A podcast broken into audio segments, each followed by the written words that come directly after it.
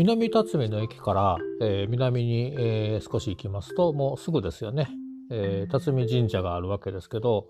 えー、道路からね、えーと、左側、えーと、方角でいうと東側に入って辰巳神社があるんですが道路を挟んでですね、えー、西側いわゆる辰巳神社から道路一本挟んだところにも鳥居があるんですよね。この鳥居が、えー、実は西矢代という別の村からやってきた鳥居なんですよね。辰巳神社自体が、えー、と5つの村がね、えー、と合併をして、えー、5つのそれぞれの神社が、えー、やはり合祀されて出来上がった神社ですから西矢代にもともとねやはり神社があったわけです。えー、今の西矢代のあのだんじり湖があるところが西矢代のね神社があったところでうんこれ天正高大神宮内天正号大神宮っていうねなんか難しい名前、えー、だったわけですけどそこにあった鳥居を、まあ、辰巳神社にこの合祀をした時にですね運んできたんですよね。で、えー、鳥居を見てみますと「高価2年」って書いてあります。高価2年っていつ頃なんでしょうね。えー、ちょっと調べてみると高価2年っていうのは1845年、えー、全然わかんないですから、えー、その時期に活躍していた人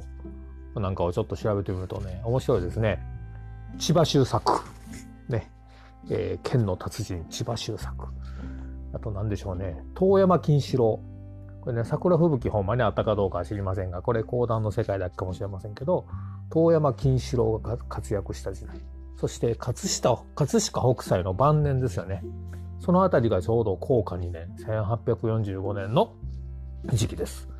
そんな江戸時代の時に、作られたこの鳥居が、まあ、西矢代の村の、えー、先ほど言った神社のところにあったわけですけれども、えー、明治の時代になりまして明治42年に、えー、一つの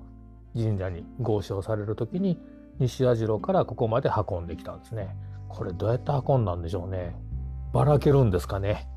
バラバラにしてまた組み上げるんでしょうか。もうそれしか考えられませんよね。この形のまま持ってこれませんから。そして馬で引っ張るとか牛で引っ張るとかではなさそうですよね。